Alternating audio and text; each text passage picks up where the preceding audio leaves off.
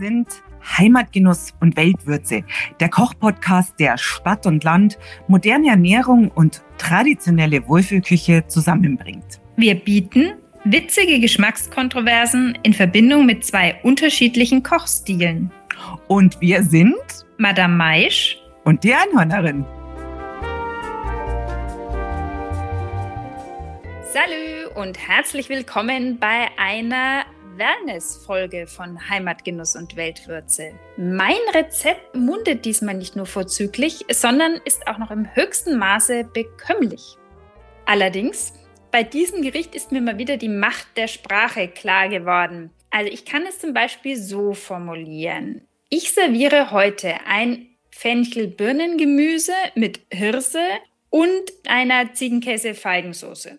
Oder ich sage, bei mir gibt es heute eine Fenchel-Birnen-Bowl mit Hirse und einem Ziegenkäse-Feigen-Topping. Und ich würde jetzt mal sagen, das erste versprüht eher so den Charme des Reformhauses der 80er.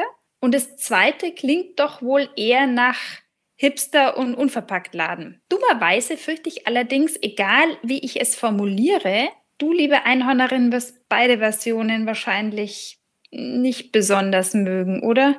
Und ich, ich gebe zu, bei der Zubereitung war dauernd diese Frage in meinem Nacken. Was gibt's denn dazu? Stimmt?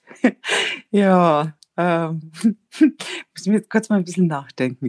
Nein, also weißt du, es ist einfach so, du musst dir Gedanken machen, wie du es benennst. Ich habe einfach Gerichte, die schon von vornherein, also sich so super schick anhören, dass man da überhaupt nichts machen muss. Und zwar, ich mache deswegen eine Vanille-Birnentat mit Ziegenkäse. Und äh, damit habe ich ja dieses Mal, also deswegen hättest du dir dein, dein ständiges drüber nachdenken, wenn ich frage, was gibt es noch dazu. Ich habe diesmal ja sogar zwei Zutaten von dir aufgegriffen. Und eigentlich von der Idee her sogar drei, denn bei mir gibt es ein Pflaumensaft-Topping. Obwohl Pflaumensaft ist dann nicht geworden, weil den habe ich nicht gekriegt, sondern es war dann eher ein Granatapfelsaft, aber, oder es war ein Granatapfelsaft, weil den habe ich in die Wagginger, also im Pflaumensaft habe ich in die Wagginger Versorgungsstätten nicht gekriegt. Naja, hm. Pflaumensaft klingt ja auch eher nach Reformhaus. Schau, deswegen, deswegen, da, da bin ich überhaupt nicht auf die Idee gekommen, das noch irgendwie so im Reformhaus vorbeizugucken. Jo, ähm, ich mache ja auch keine Bowls, sondern ich mache eine Tarte. Ja, ja, ja. Du hast aus meinem gesunden, vorzüglichen Gericht hast du eine süße Kalorienbombe gemacht. Vom Fett will ich jetzt, also ich bin ja schon gespannt, was du erzählen wirst, woraus dieser Tartboden besteht. Und was darf man denn sonst noch von dir heute erwarten? Na, also da muss ich jetzt schon noch mal kurz drauf antworten. Wieso gehst du jetzt von vornherein davon aus? Also erstmal sind es Vanille, Birnentag mit Ziegenkäse. Also da weiß ich nicht, wo du jetzt schon wieder das Fett und den Zucker und was weiß ich alles vermustest. Also das finde ich jetzt schon, also das ist schon so, das ist schon so klischeehaft irgendwie. Ja, und das Dumme ist ja, dass ich meistens, man, also dass ich manche, nochmal. immer bei sowas fängt man da meist zum Stottern an. Das ist immer wieder dasselbe was ich sagen wollte in wohlformulierten Sätzen. Es gibt aber durchaus die Fälle, wo das Klischee der Wahrheit sehr, sehr nahe kommt. Und wir werden es ja demnächst wissen, wenn du deine Tart für uns sprachlich zubereitest. Aber habe ich jetzt gerade eine Ablenkung vom Thema bemerkt? Wolltest du nicht noch sagen, was du sonst noch erzählst? Ja, ich darf dieses Mal wirklich den äh, fast einen Part von der Madame Maisch übernehmen und darf was zur Tart und äh, Quiche sagen. Und dann darf ich natürlich auch was zum Ziegenkäse sagen. Es ist ein Wahnsinn. Also äh, ich habe halt, heute habe ich fast die Rolle von der Madame Maisch. Ja, die habe ich natürlich elegant äh, und freigebig abgegeben. Nichtsdestotrotz werde ich auch etwas noch beitragen. Und zwar habe ich mich im Rahmen der Rezeptentstehung mit spannenden Themen natürlich beschäftigt. Unter anderem sind mir da die Superfoods untergekommen, wie Quinoa, Gozi-Beeren, Kiasamen und so weiter. Und ich habe mich gefragt, muss es eigentlich immer so ein exotisches Superfood sein? Und die Antwort ist natürlich nein. Äh, warum komme ich auf nein? Weil die Hirse so ein heimisches Superfood ist. Und deswegen gibt es bei mir relativ viel Hirsewissen heute, inklusive Küchentipps. Und als Topping gibt es TCM-Infos zur Birne, Fenchel und Hirse. Und bevor wir jetzt mal wieder in die wunderbare Zubereitung eines gesunden Rezepts der Madame Maisch, also klar, ich habe ja, obwohl ich jetzt bis dato nur Vanille, Birnen und Ziegenkäse erwähnt haben, habe ich ja wieder das fettreiche, zuckerreiche, ungesunde. Also da müssen wir auch mal irgendwie, also ich finde nicht, dass automatisch, das ist so Zucker, bäh, Fett, bäh, alles wieder ungesund. Stimmt überhaupt nicht. Aber gut, ihr könnt entspannen gespannt zuhören und lauschen, denn alle Rezepte findet ihr wie immer auf der Website einhornerin.de unter Podcast zum Download oder auf dem Instagram-Kanal von der Madame Maisch. Und wenn ihr weiteren Input wollt, also was Tipps und Tricks angeht, dann schaut doch mal bei uns auf Instagram vorbei, Heimatgenuss und Weltwürze. Und wir freuen uns auch über neue Abonnenten. Äh, definitiv. Und du sagst es inzwischen derart gekonnt. Ich glaube, ich werde es nie mehr sagen dürfen in diesem Podcast. Ja, das muss man dann vorher ausmachen, weil da musst du dann noch mal trainieren und überhaupt, gell? du musst ich vorher noch ein Rhetoriktraining bei dir absolvieren. Aber weißt du, nachdem ich jetzt dieses Gericht ja schon mehrmals gekocht habe, meine Fenchel-Birnen-Bowl mit Hirse und Ziegenkäsefeigen-Topping, bin ich einfach die Ruhe selbst, weil dieses Gericht strahlt so viel Gelassenheit aus. Alle Zutaten sind magenschonend und vorbildlich bekömmlich. Also da kann mir eigentlich nichts mehr passieren. Allen voran eben die Hirse. Und wenn ich mal mit der traditionellen chinesischen Medizin beginnen dürfte, die Hirse. War das jetzt eine Frage? Es war eine rhetorische Frage. Okay. Ähm, nee, ich, gut, dann. Mhm. ich ich, ich habe hab gleich mal geübt ein paar rhetorische Tricks und das erste war die rhetorische Frage. Antwort erübrigt sich von selbst. so, zur Info. Die Hirse ist nicht nur nach TCM, aber auch nach TCM sehr heilsam für den Magen und das ist jetzt wieder speziell asiatisch. Sie unterstützt die Umwandlung in feine Energie zur Blutbildung und ist dafür äh, deswegen auch gut für die Lebenskraft. Deswegen sehr gut empfohlen bei Denkarbeit und Emotionsstress. Viel Hirse essen, das hilft und bringt einen wieder ein bisschen runter. Und die Hirse braucht sich wirklich nicht vor exotischen Superfoods zu verstecken, wie zum Beispiel Quinoa, weil egal ob Calcium, Magnesium, Eisen, alles in ähnlichen Mengen vorhanden. Und beide enthalten sehr gut verwertbares Eiweiß, wichtig für Veganer. Und äh, sind glutenfrei, wichtig wiederum für manche Allergiker. Also kann man beides gut nutzen. Und jetzt aber noch der entscheidende Punkt. Quinoa kommt meist aus Südamerika. Bolivien ist so ein Hauptanbaugebiet. Und zur Hirse, wo die inzwischen auch herkommt, komme ich gleich. Denn was ich sehr interessant fand, ich glaube, es ist höchstwahrscheinlich der Fall, dass die Wilma ihrem Fred Feuerstein auch schon Hirsebrei serviert hat. Denn es gibt archäologische Funde, die nämlich aus der Jungsteinzeit stammen, wo man Hirsespuren noch gefunden hat in Feuerstellen. So, und bis ins Mittelalter hinein war die Hirse nämlich bei uns, also Europa, Deutschland, durchaus eines der Hauptnahrungsmittel. Das heißt, wenn ich es mir recht überlege, wenn ich Albrecht Dürer meine Fenchel-Birnen-Bowl serviert hätte, wäre der überhaupt nicht überrascht gewesen. Der hätte es wahrscheinlich für ein normales Gericht gehalten. Ähm, und, und, und was ist mit dem Couscous? Couscous stammt normalerweise aus Hartweizengrieß. Aber du kriegst auch aus Hirse Couscous. Also ich habe aber für mein Gericht ganz normale Hirse unbearbeitet genommen. Mhm. Goldhirse. Das ist eine etwas, da sind die Körner im Durchmesser etwas größer. Ich war aber im 17. Jahrhundert stehen geblieben, wenn ich. Ah, Entschuldigung. War wieder zu schnell im 21. Jahrhundert. Jawohl. Im 17. Jahrhundert reiste nämlich die Kartoffel hierher und der Mais kam auch noch. Und dann auch noch Weizen und Rocken auf die Äcker. Und schon war die Hirse mehr oder weniger in Vergessenheit geraten, weil im Gegensatz zu Weizen und Rocken zum Beispiel sind die Erträge halt nicht so üppig. So, und dann erging es quasi der Hirse so ähnlich wie dem Dinkel. War ja auch erstmal komplett vergessen und inzwischen kannst du in jeder Dorfbäckerei Dinkelbrötchen äh, kaufen.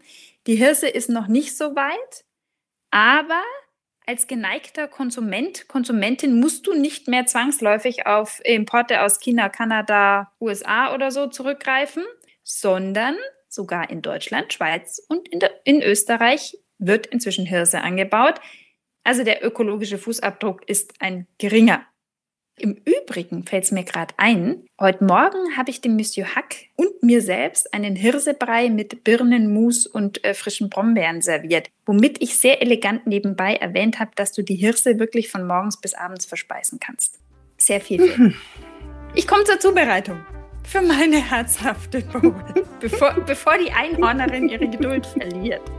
Also, für meine herzhafte Bowl nimmst du Hirse.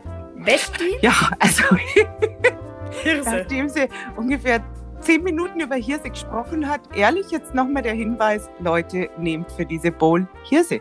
So ist ja. es, korrekt. Und zwar als erstes in der Zubereitung.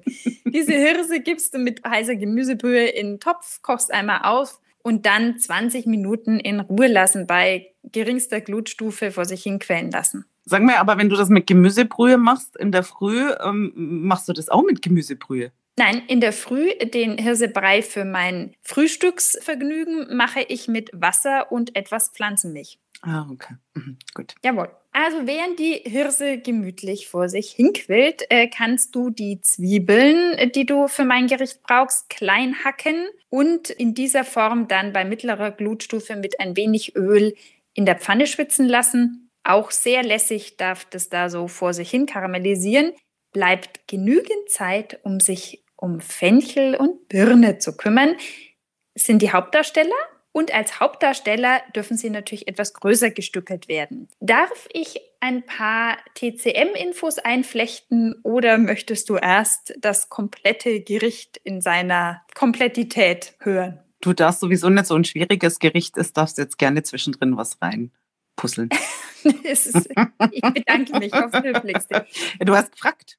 Ja, und es ist ja auch ein, eine Info, die auch für dich wertvoll sein kann, denn auch die Chinesen haben durchzechte Nächte und die TCM empfiehlt in dieser, ja, wie, wir, wie wir alle außer mir, weil ich keinen Alkohol trinke. Ja, ja, genau. Und wenn du so eine durchzechte Nacht erlebt hast mit übermäßigem Alkoholkonsum, dann empfiehlt die TCM Birne. Die Birne mhm. bringt da wieder Säfte hervor und ist vor allem sehr gut auch, also abseits vom Alkohol, sehr gut für die Lunge, weil sie Schleim umwandelt, gegen Trockenheit wirkt. Auch, also wenn du Husten, Heiserkeit und sowas hast jetzt in der kühleren Jahreszeit, wenn sowas wieder kommt, ist Birne sehr zu empfehlen. Und in der Kombi mit dem Fenchel ist quasi der komplette Körper wohltuend beschäftigt. Denn Fenchel, ähnlich wie bei uns, also in der Naturheilkunde, hilft gegen Blähungen, Appetitlosigkeit, ist äh, Milz, Leber, Magen, Niere zugetan. Und ich meine, wer kennt ihn nicht, ne? Den Anis-Fenchel-Kümmeltee. Mhm. Nein, kennst du nicht? Doch, doch, es war nur so, ähm, ich kenne ihn, aber bis ich den mal trinke, ehrlich, also ich weiß nicht, so tot kann ich gar nicht sein. Oh, ich mag den total gern. Ach, nein. Mensch, was für eine Überraschung. Ja, Gott, ich finde, es ist so ein Tee, den kann man einfach den Tag über wegtrinken. Total, ja. Mhm. So, zurück äh, zu den Dingen, die jetzt gerade wichtig sind, nämlich wir sind bei Fenchel und Birne und zuerst darf der Fenchel mitsamt einem guten Schuss Weißwein in die Pfanne mit den wellnessweichen Zwiebeln, darf denen ja einmal Gesellschaft leisten und ich würde jetzt sagen, die verkosten da derweil den Weißwein. Das kann schon so fünf Minuten und so weiter in Anspruch nehmen. Und sehr genial bei diesem Rezept, das gibt uns wieder Zeit für die Soße. Ebenfalls easy peasy, ein paar Feigenschellen, etwas Ziegenfrischkäse, etwas Pflanzenmilch, ein Teelöffelchen Rotweinessig, alles in den Mixer, pürieren, bis sich so eine pastellrosane Soßenkonsistenz ergibt. So, jetzt haben wir die Soße, dann wende ich mich wieder der Pfanne zu und da haben wir jetzt diesen Fenchel-Zwiebelmix und der verträgt noch etwas Pep. Zur Pepisierung haben wir die Koriandersamen gemahlen, Thymian auch getrocknet und gemahlen, Salz und Pfeffer. Einmal unterrühren und es winkt der finale Höhepunkt. Die Birne darf ganz sanft in das Pfannengeschehen einsteigen und untergerührt werden, denn Achtung, Musgefahr hängt natürlich davon ab, ob man so eine junge Disco-Birne nimmt oder eher so eine etwas reifere Walzerbirne. Je nachdem würde ich beim Umrühren etwas mehr oder etwas weniger aufpassen und dann muss die dann nur noch ein bisschen erwärmt werden. Es bleibt dann also nur noch diese ansehnliche Tellerdrapierung und da würde ich ein Häufchen Hirse machen und ein bisschen von dem Fenchelbirnengemüse daneben drapieren und das Ganze mit der rosanen Soße beträufeln. Und wenn man dann zufälligerweise vom Hirsebrei mit Birnenmus und Brombeeren noch ein paar Brombeeren übrig hätte, könnte man die dekorativ wie so ein i-Tüpfelchen auf dem Ziegenfrischkäse, Feigen, Sahnehäubchen ohne Sahne drapieren. ja, so ungefähr. Ah, das hört sich doch jetzt mal hübsch an. Ja, und, und ich bin damit fertig. Und ich muss sagen, ich habe das Foto so schon gesehen. Also ich muss jetzt auch sagen, es sieht wirklich hübsch aus. Also doch. Hübsch und gesund.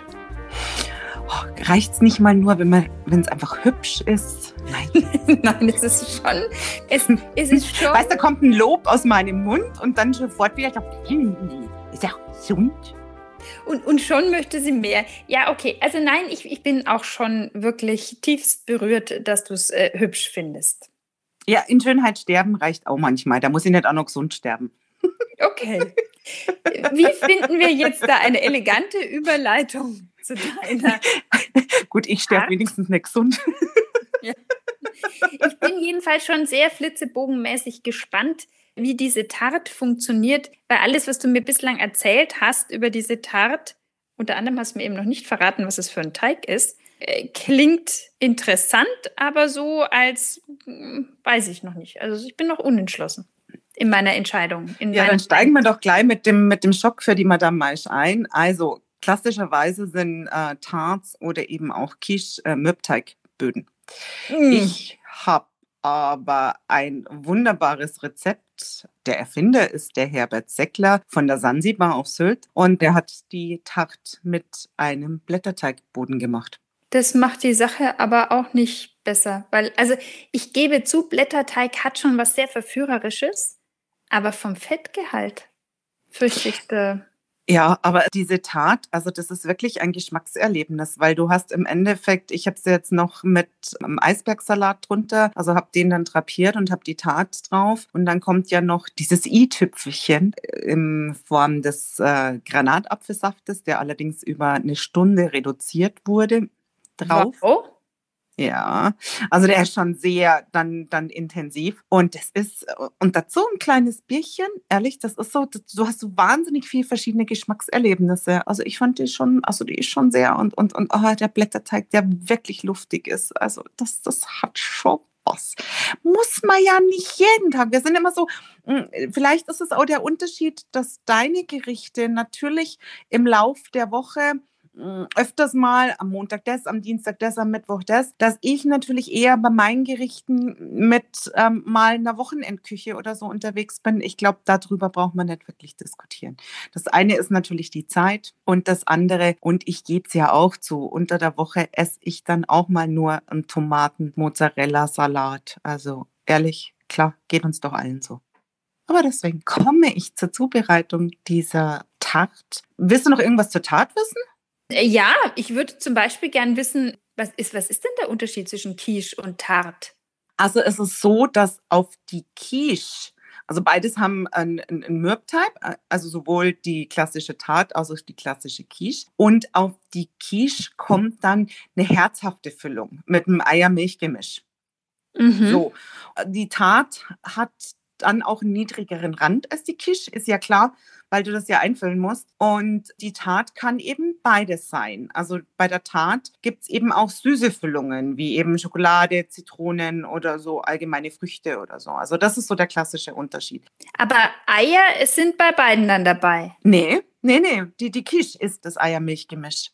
Genau, ah, ja. weil du da ja in die Quiche machst ja eher dann mal so einen Lauch oder, oder so irgendwas rein. Oder zum Beispiel mit Fleisch oder, oder Spinat oder Fisch und andere so. Also eine Quiche kannst du eben herzhaft ja dann anders da gestalten. Und bei der Tacht sind es eben auch die süßen Sachen. Und da tust du ja keine, brauchst du die Eier ja per se nicht, weil wenn es zum Beispiel bei mir schaust, mit dieser ähm, Vanille Benentat, da hast du das Ganze ja schon vorher in einem Topf ein bisschen in eine, in eine Struktur gebracht.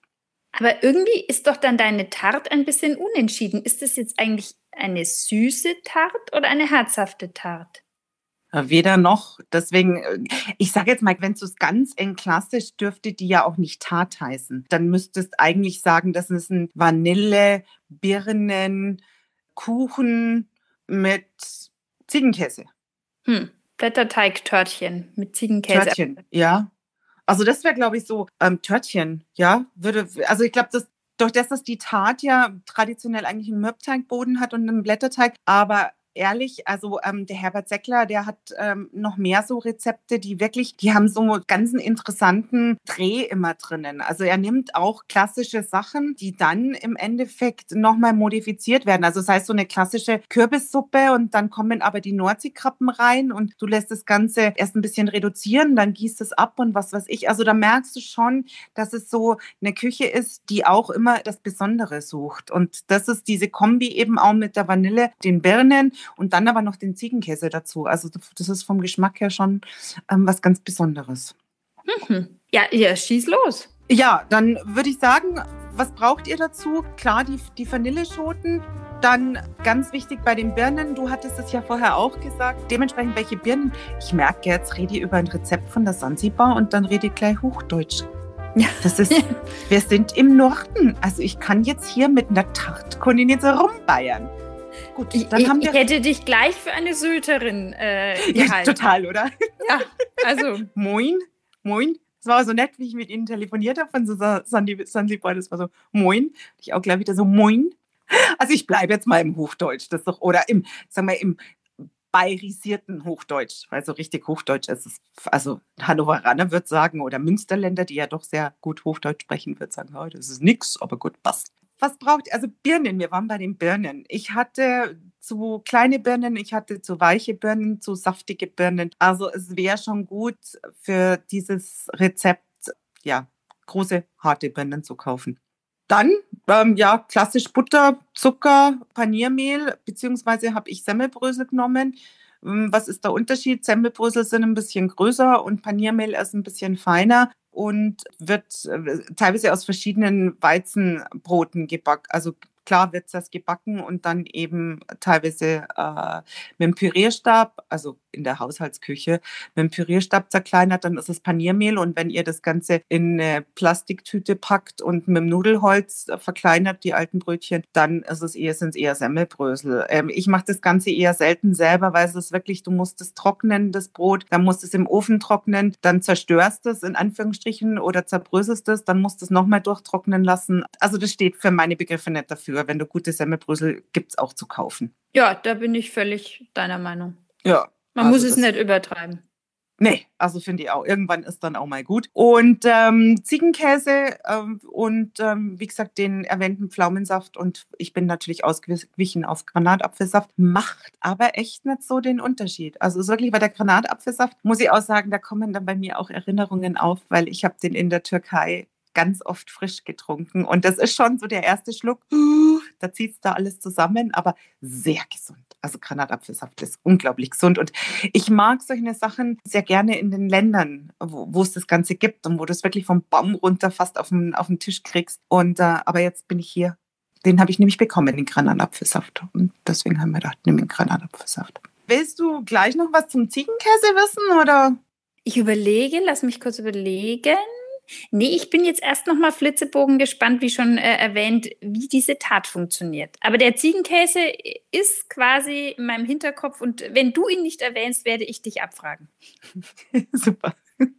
Von den zwei Vanilleschoten das Mark auskratzen.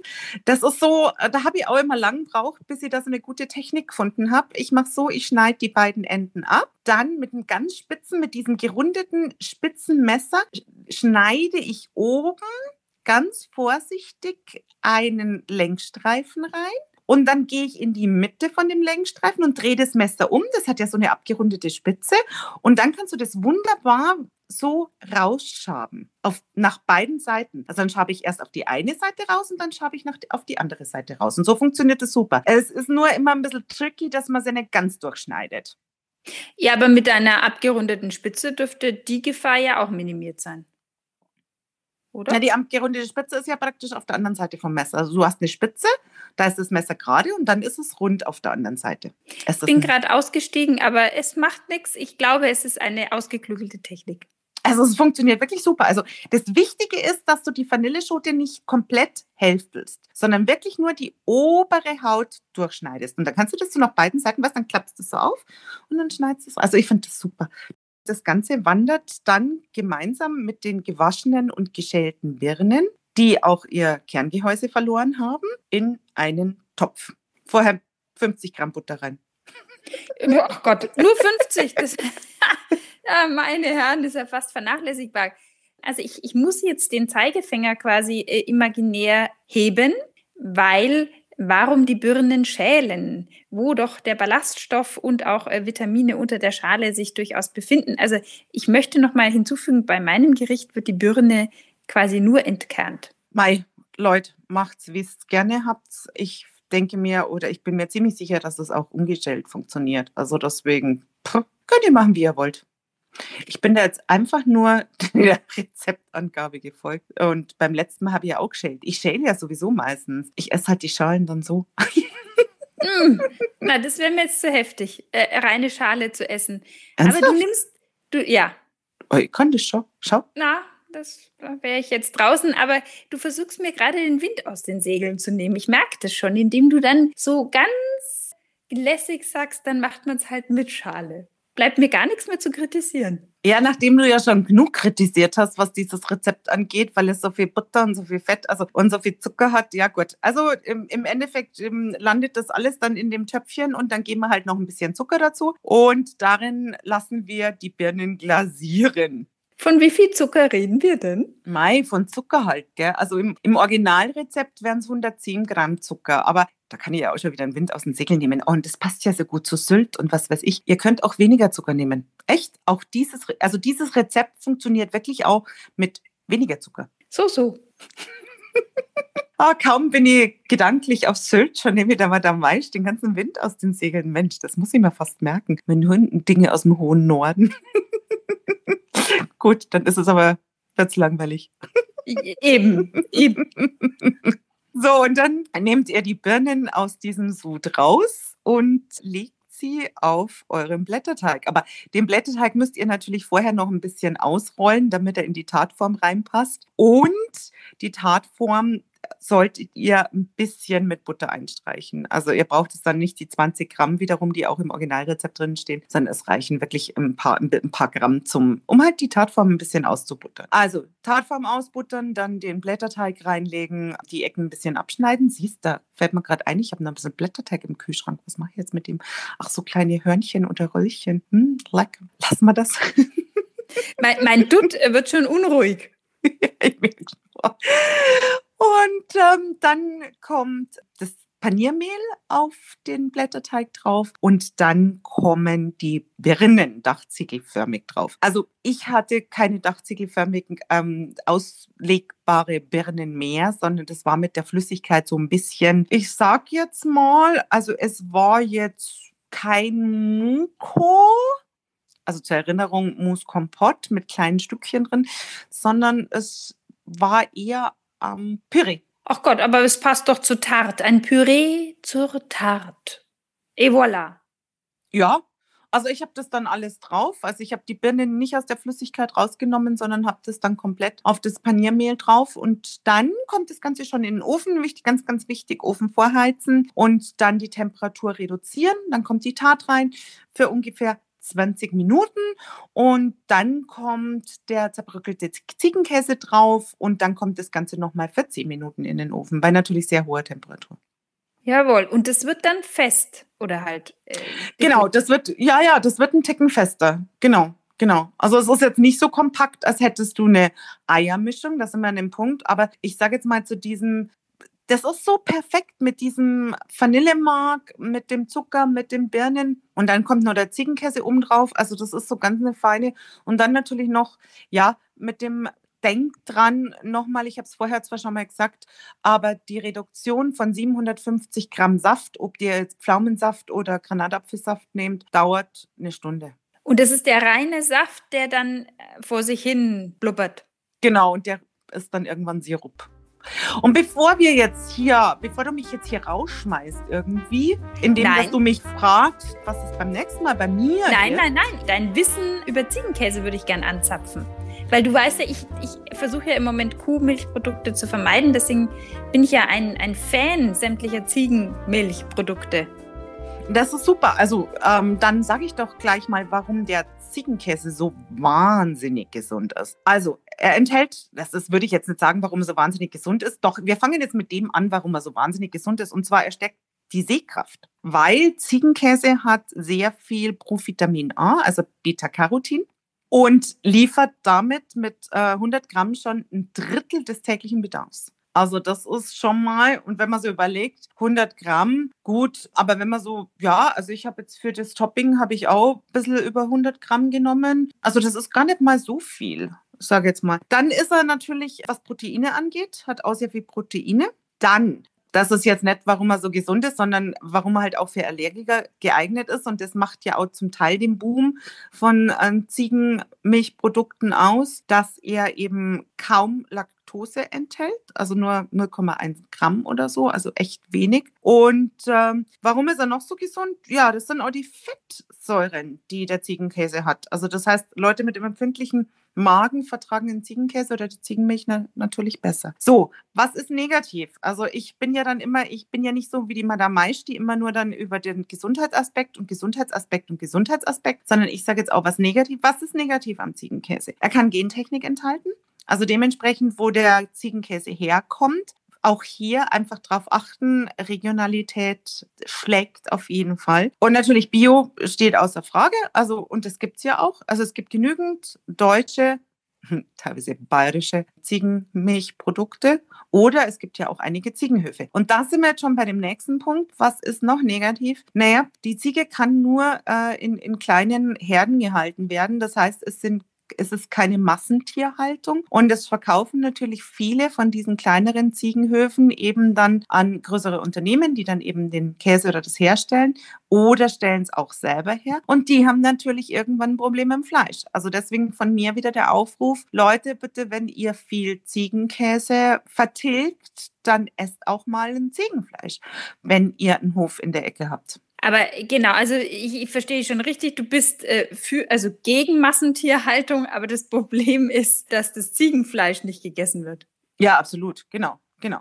Genau. Also, und deswegen, also da ist ja die Kuh im Endeffekt, da ist ja das Ganze mit der Massentierhaltung und was weiß ich, was mit den Kühen dann alles passiert, ist da natürlich äh, anders aufgestellt. Und um Gottes Willen, nein, es ist super. Deswegen sage ich ja, die Ziege. Also ich bin, ich bin seit dem ersten Ziegenrezept eine totale Ziegenanhängerin geworden. Also nicht, weil ich zickig bin, sondern weil ich Ziegen einfach so ja, interessante Tiere finde. Und wie gesagt, das Fleisch ist, ich komme auch bald wieder mit einem Rezept um die Ecke mit der Ziege. Also ich will da auch meinen Teil dazu beitragen, damit eben unsere Hörerinnen die sehr gerne Ziegenkäse und Ziegenmilch trinken, essen, dass die halt auch sagen, okay, das ist nachhaltig, Ziegenfleisch zu essen und das ist ein gutes Fleisch. Aber wenn ich dich so richtig höre, gibt es jetzt nicht gleich beim nächsten Mal ein Ziegenfleisch oder etwa doch?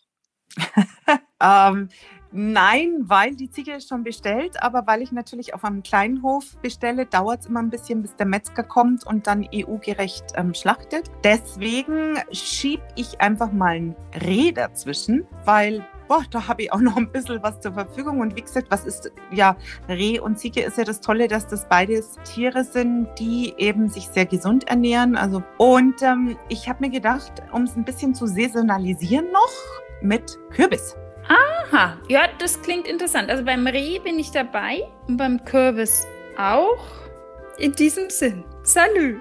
Servus und mach's gut.